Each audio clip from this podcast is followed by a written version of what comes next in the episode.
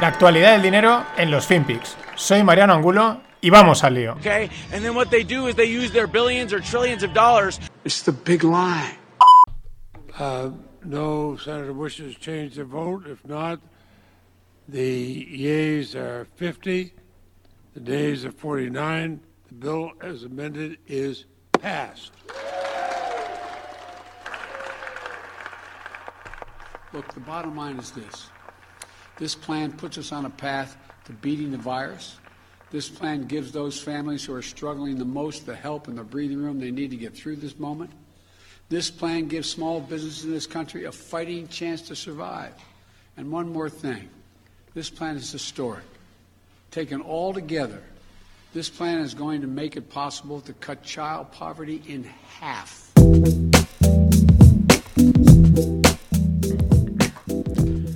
¿Qué tal, no financieros? In half. Ese que oíais era Joe Biden y antes, lo he hecho ahí un mix, era cuando aprobaban el- los Stimis, 1,9 trillions para repartir en cheques, para impulsar, para combatir los efectos de la pandemia.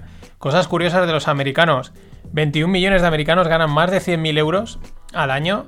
Allí los sueldos son bastante más altos más, más, más o menos no llega a un 10% de la población, un poco menos, porque son unos 300 millones, si no me equivoco. Hablo ahora un poco de oídas, pero van por los números.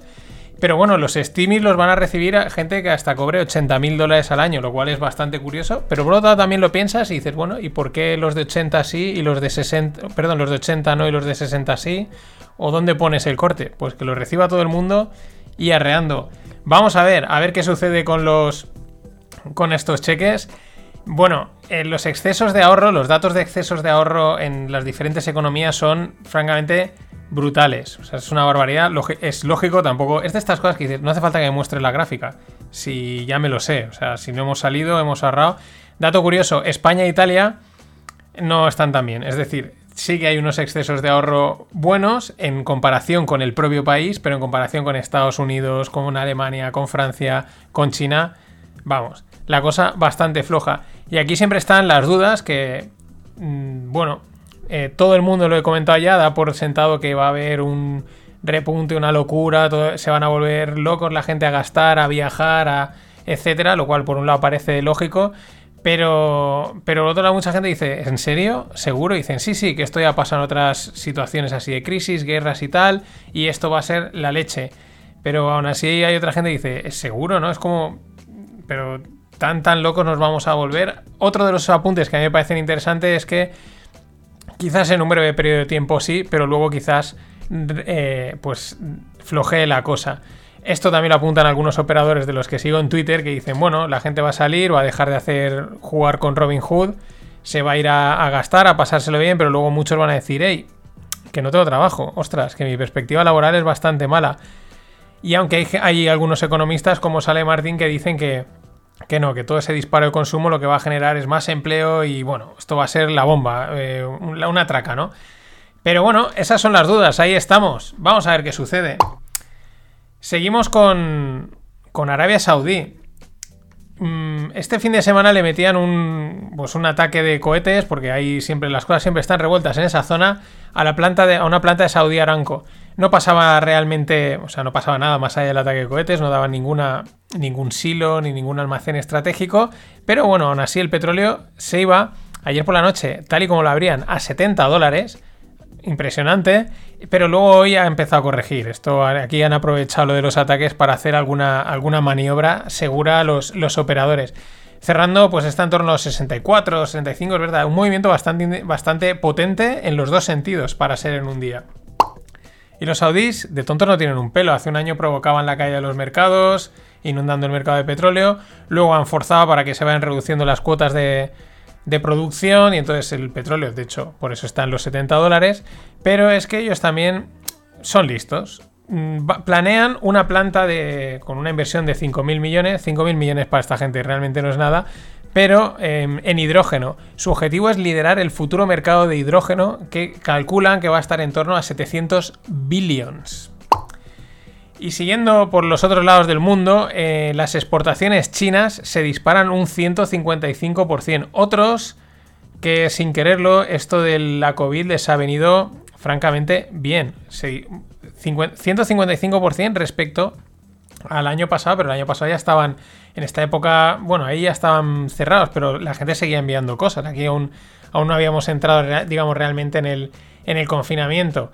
Y, así están, así se las gastan. Aún así, pues el mundo intenta dejar de depender tanto de China. Veremos si lo conseguimos.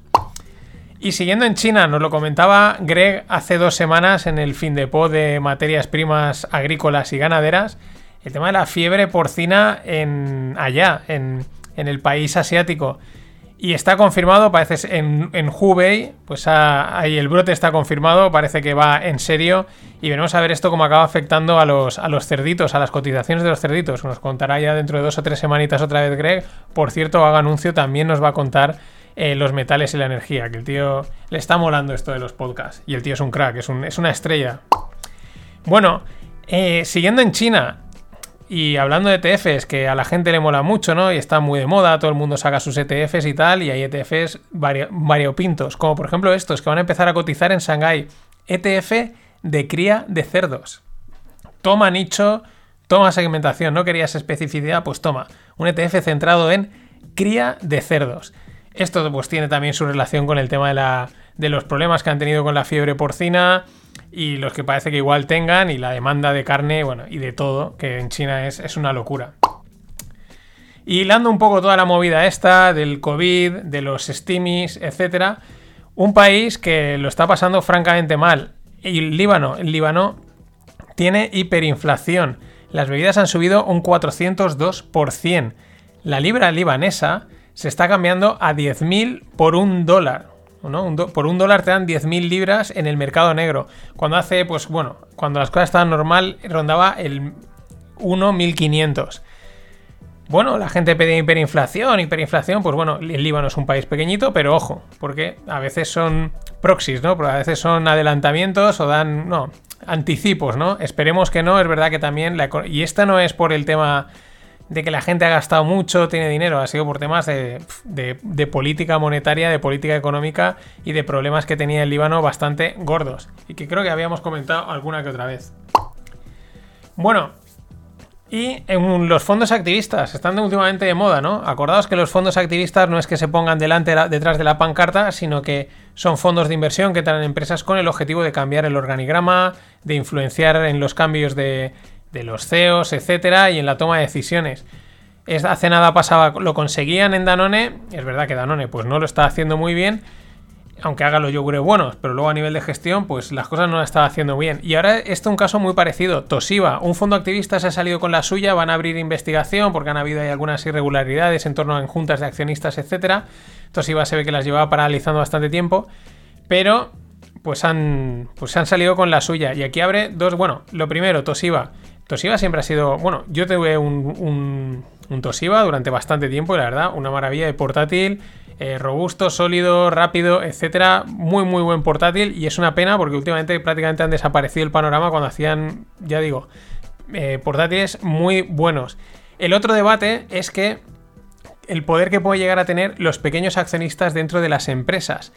¿Por qué? Por la, por la situación, por el poder que tienen los fondos indexados, los BlackRock, los SPDR, etc.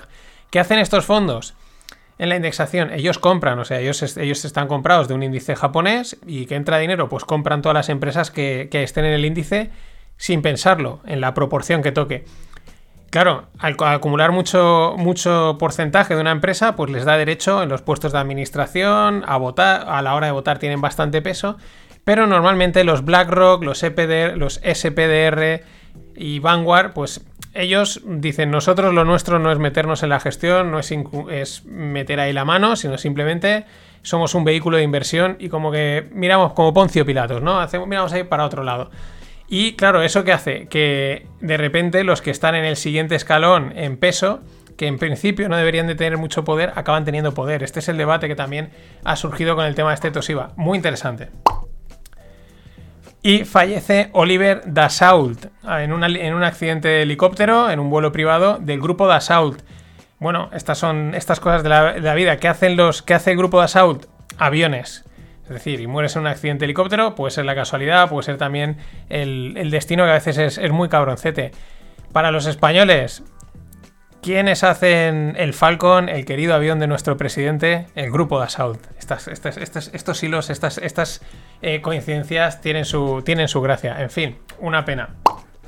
Y Ubisoft, que es un gigante del mundo de los videojuegos, llega, hace un partner con una, empresa, una plataforma que se llama Sorare del mundo Ethereum para el tema de los NFTs. Y diréis, pero esto no lo sueles comentar al final. Digo, sí, pero es que como esto va así, digo, lo voy a meter ya en las empresas, porque esto es una empresa grande como Ubisoft que ya está metiéndose eh, con, el tema de Ethereum, de los NFTs, porque claro, en el mundo de los videojuegos, los skins, las armas y todo eso son perfectos para NFT. Y lo meto aquí porque cada vez va a ser ya más habitual, estoy prácticamente convencido, que bueno, que las empresas empiecen a adoptar esta tecnología, cada uno para unas cosas, ¿no? Con lo cual, al final, eh, no habrá mucha diferencia entre mencionarlo aquí o mencionarlo a tal. Y por hacerlo y por meterlo, que vamos a ver, tampoco, tampoco voy a amañar mucho más.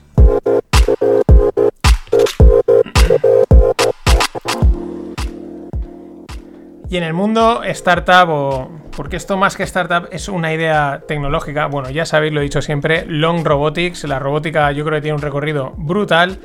Y este es un caso que vi el otro día de pasada y me anoté y os dejo un artículo de la revista Nature, os la dejo en, el, en la newsletter, de Soft Robotics, robots blandos. Más que blandos es que eh, son, pues el robot llevan unas membranas para intentar eh, replicar a los, a los animales.